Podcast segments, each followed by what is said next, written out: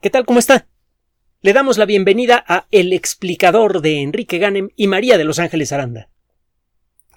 El eh, pasado 12 de agosto de 2018 fue lanzada la sonda espacial Parker.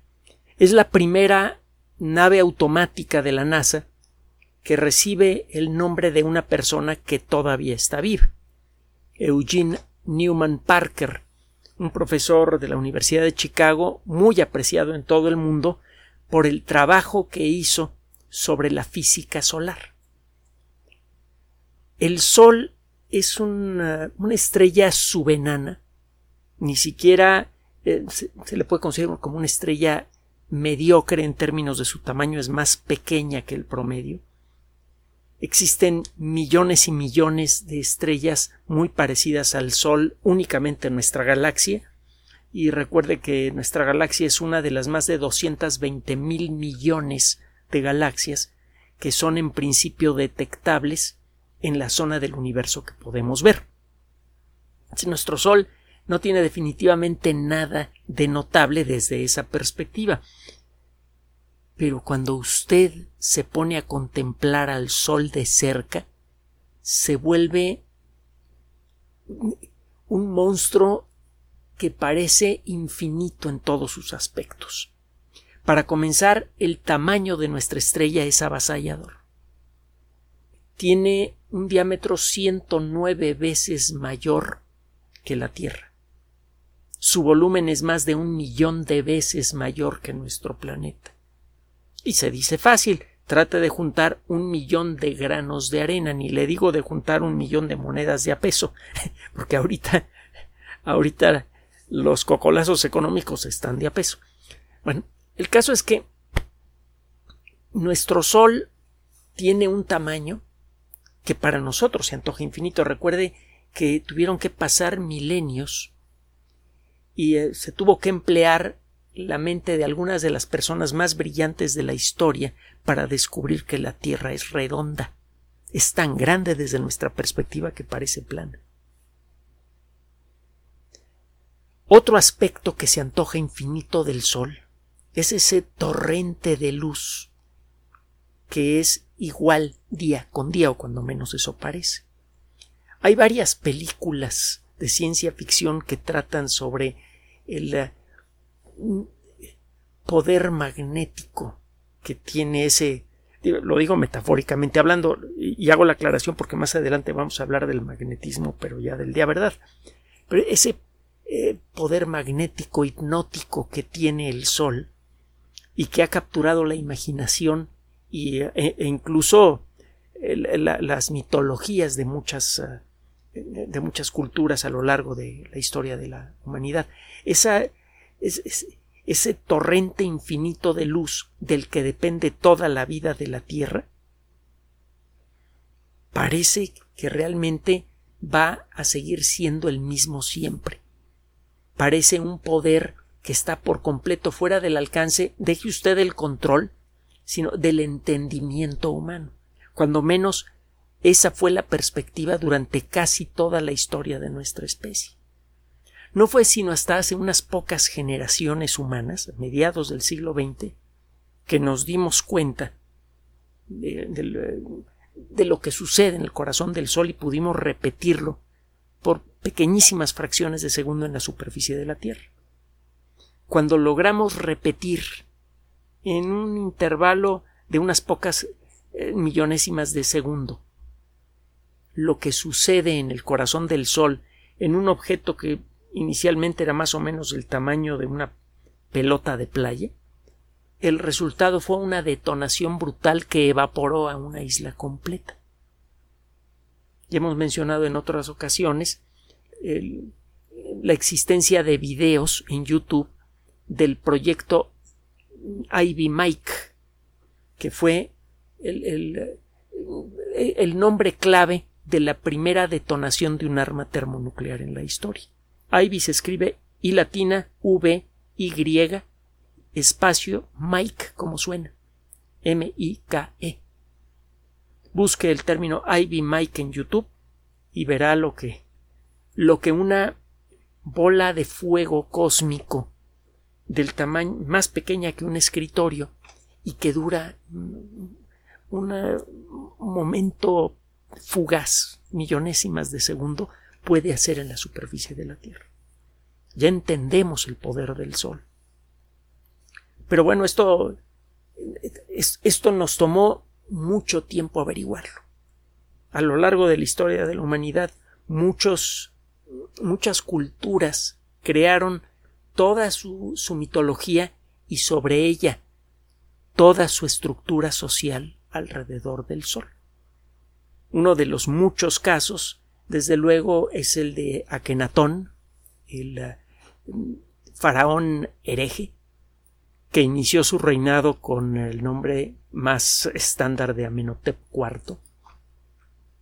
Él eh, creó una profunda revolución que se volvió incluso violenta en Egipto por cambiar a todos los demás dioses de la mitología egipcia por uno solo, Atón, el disco solar. Y si usted explora otras mitologías, por ejemplo, eh, la mitología de los pueblos nahuas del, del, centro del país, incluyendo la mitología azteca, verá el papel que ha ocupado, el papel central que ha ocupado el concepto del sol en el desarrollo de la historia mitológica de esa civilización.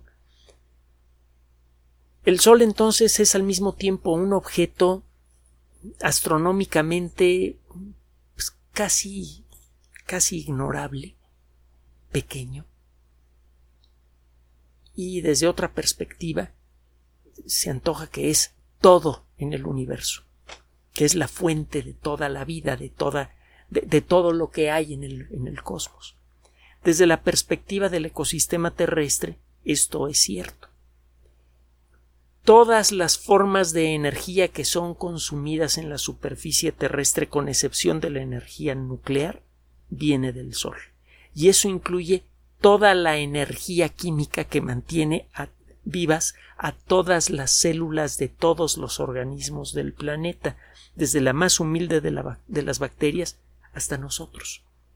Para poder comunicarnos y poder entender lo que lo, que se dice aquí, estamos consumiendo energía solar almacenada en la estructura molecular de sustancias que inicialmente tomaron su forma en el interior de eh, vegetales, de, organismos fotosintéticos. Entonces es cierto que el Sol es la fuente de toda la vida de la Tierra de una manera muy directa. Y también el Sol es la fuente de todo lo que sucede en la corteza terrestre, bueno, en la superficie de la Tierra todo el clima de la Tierra es a final de cuentas consecuencia de la redistribución de la energía que deposita el Sol en la superficie terrestre, en la atmósfera y en los océanos. Entonces, el entender lo que pasa con el Sol es de crucial importancia para la vida en la Tierra. Y hay algo más. Tiene tiempo que el Sol interfiere con el desarrollo de la tecnología. De vez en cuando esto se empezó a hacer notable en, eh, a finales del siglo XIX, en la segunda mitad del siglo XIX, cuando ya se habían tendido los primeros cableados a gran escala para los, los primeros telégrafos. Desde entonces el Sol ha interferido frecuentemente con la transmisión de energía eléctrica a gran distancia y con las comunicaciones. Y en algunos casos ha provocado verdaderas tragedias, como lo que llegó a suceder, por ejemplo, en Canadá, en el norte noreste de los Estados Unidos como consecuencia de un apagón general que en algunos casos duró varios días y que interrumpió servicios cruciales como eh, la luz eléctrica, el funcionamiento de hospitales, las comunicaciones para, eh, para mantener funcionando a la sociedad. Todo eso se detuvo durante varios días como consecuencia de tormentas solares que son invisibles para el común de los mortales. Si usted no tiene un telescopio con algunos elementos que puede en principio comprar como aficionado pero que salen bastante caros, si no tiene usted eso, usted ni se entera de las tormentas solares. Pero una tormenta realmente fuerte puede interferir con la transmisión de electricidad y con la transmisión y, recepción de señales a satélites artificiales o señales que circulan por cables. Entonces, el entender lo que pasa en el Sol no solamente pues es de, interés en cierto modo académico para entender de dónde viene toda la energía vital de nuestro planeta, sino que también tenemos que entender mejor cómo funciona el Sol para poder decidir cómo vamos a enfrentar las inevitables tormentas solares que se vienen en, en los próximos años en un planeta que depende cada vez más y más de tecnología, que es muy vulnerable a esas tormentas. Ahora que se están lanzando estas nubes de satélites artificiales para tratar de cubrir al planeta con señales de Internet, eh, nuestra vulnerabilidad a una tormenta solar va a crecer mucho. Tenemos que entenderlas mejor. Uno de los grandes eh, de, de, los grandes precursores de nuestro entendimiento profundo del Sol es Eugene Newman Parker. Este caballero ya tiene más de 90 años y fue la primera persona en eh, realizar estudios avanzados del viento solar. Hemos dicho en muchas ocasiones que del Sol emana un viento muy tenue, hecho de átomos reventados, de átomos hechos pedazos. En lugar de que ese viento esté hecho de moléculas de oxígeno y nitrógeno, como sucede aquí en la Tierra, el viento que viene del Sol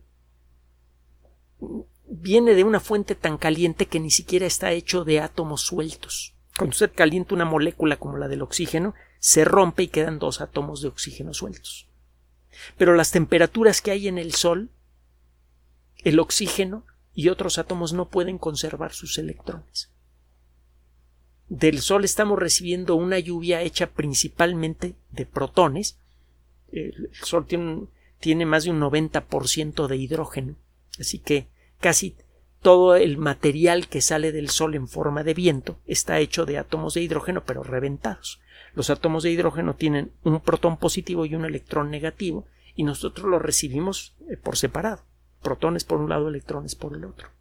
Este viento tan tenue que sale del Sol no es suficiente ni con mucho para estorbar el movimiento de la Tierra alrededor de, de, de la estrella, pero si es suficientemente presente como para empujar hacia atrás la cola de los cometas.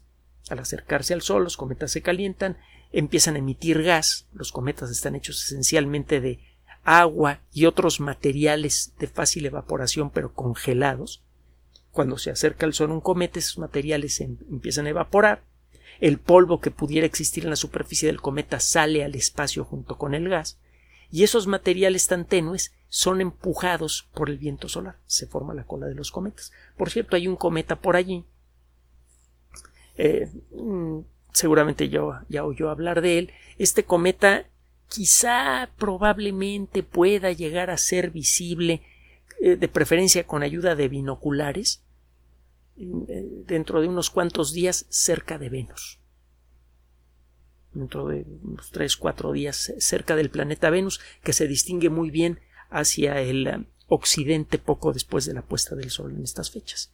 No hemos hablado de este cometa porque realmente no es un objeto que, que vaya a ser espectacular a simple vista. Pero bueno, el caso es que el viento solar, que fue estudiado por Eugene Newman Parker, o Neumann Parker, no sé cómo lo pronunciara, em, empuja hacia atrás la cauda de los cometas y cuando ocurre una tormenta muy intensa en el Sol, la cantidad de, átomos hechos pedazos que son arrojados por el Sol aumenta mucho. La energía de esas partículas también aumenta mucho. Y cuando es, por accidente una de esas nubes de átomos fragmentados eh, choca contra nuestro planeta, produce efectos muy notables en el campo magnético terrestre y produce efectos eléctricos que pueden descomponer a un satélite artificial, que pueden sobrecargar líneas de transmisión eléctrica y generar una bola de otros problemas. Ya platicaremos de lo que son las tormentas solares. De lo que queremos comentarle el día de hoy es lo siguiente. El pasado mes de abril, la sonda Parker, bueno, déjame comentarle primero, la sonda Parker fue lanzada entonces en, eh, en el 2018, el 12 de agosto, y eh, tiene, en la actualidad ya lleva tres años, cuatro meses eh, en el espacio. Se supone que va a durar cuando menos siete años. esta nave lleva una serie de sensores y aparatos de medición, etcétera, y una, un, un parasol, una coraza, para proteger a los sistemas electrónicos de la brutal luz solar. Hace poco hablábamos de películas de ciencia ficción que tienen que ver con el sol. Hay una. ¿Cómo se llama la película? Pónganlo en los comentarios en YouTube, en las redes sociales. Hay una película reciente de unas personas que eh, son lanzadas en una nave especial muy cerca del Sol con la intención de hacer algo para reactivar el corazón del Sol, porque supuestamente se está apagando. La cosa es que en algún momento estas personas quedan realmente hipnotizadas, alteradas mentalmente por la, ese torrente brutal de energía que viene del Sol. Bueno, pues la sonda Parker está mucho más cerca del Sol, por momentos, de lo que se plantea en esa película. La sonda espacial Parker es el objeto hecho por el ser humano que ha soportado, hasta el momento con éxito, la mayor, la luz más intensa que jamás ha iluminado alguna cosa hecha por el ser humano. En, antes de continuar, déjeme decirle que la distancia promedio de Mercurio al Sol anda por allá de los 50 millones de kilómetros. Y el Sol ya es un verdadero monstruo en el cielo de Mercurio. De tener las condiciones apropiadas, en Mercurio, eh, en Mercurio habría ríos con cascadas y todo, pero hechos de estaño líquido. La temperatura en la cara de Mercurio que mira permanentemente al Sol es brutal, es de muchos centenares de grados centígrados. Bueno, pues esta sonda se acerca mucho más al Sol. Eh, el pasado 21 de abril. Ah, y me faltaba comentarle algo más. Esta sonda ha sido colocada en una órbita muy elíptica que se va acercando cada vez más y más al Sol. La nave pasa cerca del Sol muy rápido, realiza mediciones y después se aleja y eso le da la oportunidad a la sonda de enfriarse y de sobrevivir. Bueno, ya lleva unas cuantas pasadas cerca del Sol y el 20 eh, de febrero de 2021 la nave pasó cerca de Venus de manera planeada, la gravedad de Venus distorsionó un poco la órbita de la sonda espacial Parker. Esto le permitió a los planeadores de misión cambiar la trayectoria de la sonda sin tener que gastar combustible. Como consecuencia de esto, la órbita de la sonda eh, permitió un mayor acercamiento al Sol de lo que se había conseguido hasta, hasta el momento y el caso es que la sonda pasó a 10 millones cuatrocientos mil kilómetros de la superficie del Sol. Es decir, pues, como toscamente como a la quinta parte de la distancia que separa a Mercurio de nuestra estrella. El paso se realizó a gran velocidad. En su momento de, máximo acercamiento al Sol, la sonda se movía a 532 mil kilómetros por hora. Para darle a usted una idea, las naves Apolo pues, andaban por allá de los 40.000 kilómetros por hora, una cosa así. Estamos hablando de una velocidad 10 veces mayor. Los datos de esta sonda fueron enviados a la Tierra, desde luego, y después de, del análisis que, fue necesario hacer sobre estos datos, por fin un grupo de investigación ha publicado en una revista de prestigio en el eh, Physical Review, una revista de la que hemos hablado ya en muchas ocasiones, es de las revistas que generan más respeto en el mundo de la física. Eh, un grupo de investigación publica un artículo que dice lo siguiente. Eh, la sonda cruzó la superficie crítica de Alfvén. Hannes Alfvén fue un físico noruego, eh, en realidad fue un ingeniero en, electricidad, que se dedicó a estudiar el comportamiento de plasmas. Un plasma es un gas tan caliente que los átomos han perdido sus electrones. Es un gas hecho de puras partículas positivas, de núcleos de átomos sin electrones. El comportamiento de, de estos gases es muy particular y por eso reciben un nombre diferente. Se les llama plasmas. Los plasmas más fríos son más calientes que las llamas más calientes, por cierto. Los plasmas eh, tienen temperaturas de muchos miles o incluso millones de grados centígrados. El trabajo que hizo Alfvén sobre plasmas ayudó a revelar las extrañas características de los gases hipercalientes, que son los que usted encuentra en una estrella como el Sol o en cualquier otra estrella. Y por lo tanto su trabajo resultó crucial para la astronomía para poder entender el funcionamiento de las estrellas, sirvió para entender mejor cómo funciona el ambiente magnético alrededor de la Tierra, porque el, campo magnético terrestre atrapa estas burbujas de gas supercalientes que vienen del Sol, que son producidas por las tormentas solares que le mencioné hace rato, son esencialmente nubes de plasma, y la interacción entre esas nubes de plasma y el campo magnético terrestre es lo que genera las tormentas magnéticas aquí en la Tierra, que pueden llegar a interrumpir las comunicaciones, la transmisión de electricidad a gran distancia, etcétera, etcétera. Total, fue tan relevante el trabajo de este caballero que estudió inicialmente ingeniería, que en 1970 recibió un muy merecido premio Nobel de Física. De ahí eh, viene el nombre de superficie de Alfvén, para lo que le voy a mencionar en un momento más. Del Sol está saliendo entonces este viento continuo hecho de átomos hechos pedazos. Los átomos que eh, eh, fueron rotos por la enorme energía calorífica que hay en el Sol, y entonces tiene usted protones por un lado y electrones por el otro. A esa masa de gas se le llama plasma. Y bueno, el viento solar está hecho de plasma, es decir, de átomos hechos pedazos. El comportamiento de ese plasma es muy diferente si está usted lejos del Sol que si está usted cerca. El comportamiento de ese gas supercaliente, de ese plasma muy cerca del Sol, está controlado por el campo gravitatorio del Sol, por los campos magnéticos del Sol.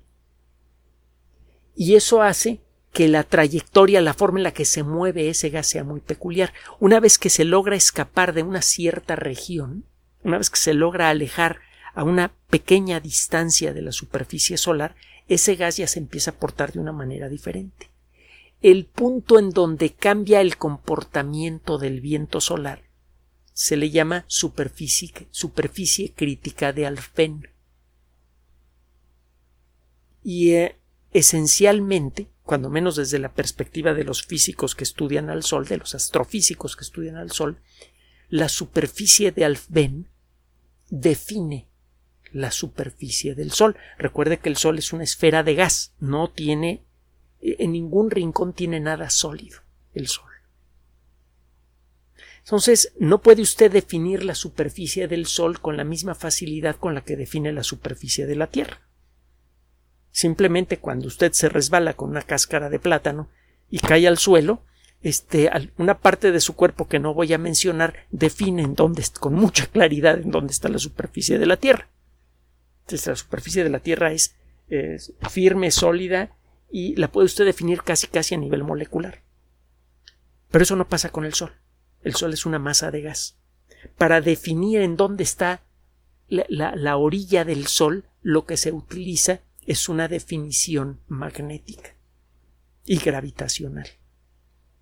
Mientras el comportamiento de estos gases que están tratando de escapar del Sol para formar el viento solar esté gobernado por el campo magnético y la gravedad del Sol, ese gas todavía está adentro del Sol.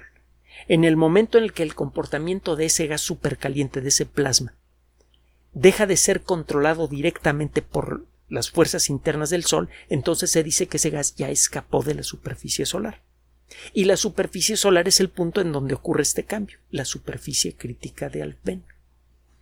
Si usted toca la superficie crítica de Alfvén, usted está tocando la superficie del Sol. Bueno, después de analizar con gran detalle los datos generados por esta sonda el pasado mes de abril, quedó claro que de una manera bastante directa la especie humana, después de soñar de mil maneras diferentes con tocar al sol, como lo llegó a soñar en su momento Akenatón, por fin la especie humana, a través de un embajador electrónico, la sonda espacial Parker, tocó durante cinco horas al Sol. El pasado mes de abril la sonda estuvo cinco horas debajo de la superficie crítica de Alfén en contacto directo con el plasma solar. Sabe, es fácil eh, sentirse pesimista cuando uno mira alrededor y ve un ecosistema en degradación, una eh, sociedad que no sabe cómo, cómo vivir en paz consigo misma, un mundo permanentemente en guerra, con eh, pobreza, desigualdad, injusticia, etc. Es fácil sentirse mal por eso. Uno de los mejores antídotos consiste en darse cuenta de lo de lo mucho que hemos logrado como especie en tan poco tiempo, de cómo hemos convertido en costumbre el hacer lo que considerábamos imposible. En el siglo XIX, uno de los filósofos más cercanos a la perspectiva científica moderna, filósofo muy importante, Auguste Comte, dijo que la composición de las estrellas siempre permanecería más allá del alcance del intelecto humano. Y eh, al cabo de poco tiempo, gracias al desarrollo de la espectroscopía, fue posible darle un gran desmentido. Fue posible averiguar la composición de las estrellas, pero como parte de lo que Comte consideraba imposible, se encontraba la idea de tocar a una estrella. La idea de tocar a una estrella siempre la hemos considerado casi equivalente como tocar a una divinidad, que es lo que quería hacer Akenatón. Piensa en lo siguiente. El pasado mes de abril, por primera vez en la historia de la humanidad y por cinco horas enteras, pudimos tocar directamente la cara del sol. Gracias por su atención. Además de nuestro sitio electrónico www.alexplicador.net, por sugerencia suya tenemos abierto un espacio en Patreon, el explicador Enrique Ganem, y en PayPal, el explicador patrocinio por los que gracias a su apoyo sostenemos este espacio. Puede usted descargar gratuitamente estos audios en formato MP3 en Spotify y en iTunes como El Explicador sitio oficial y en SoundCloud como El Explicador y con formato de video en YouTube en El Explicador sitio oficial. Recuerde nuestras redes sociales de siempre, Twitter Enrique-Ganem y en Facebook Enrique Ganem sitio oficial, El Explicador y los grupos que usted ya conoce. Finalmente, el explicador siempre somos María de Los Ángeles Aranda y Enrique Ganem. Gracias.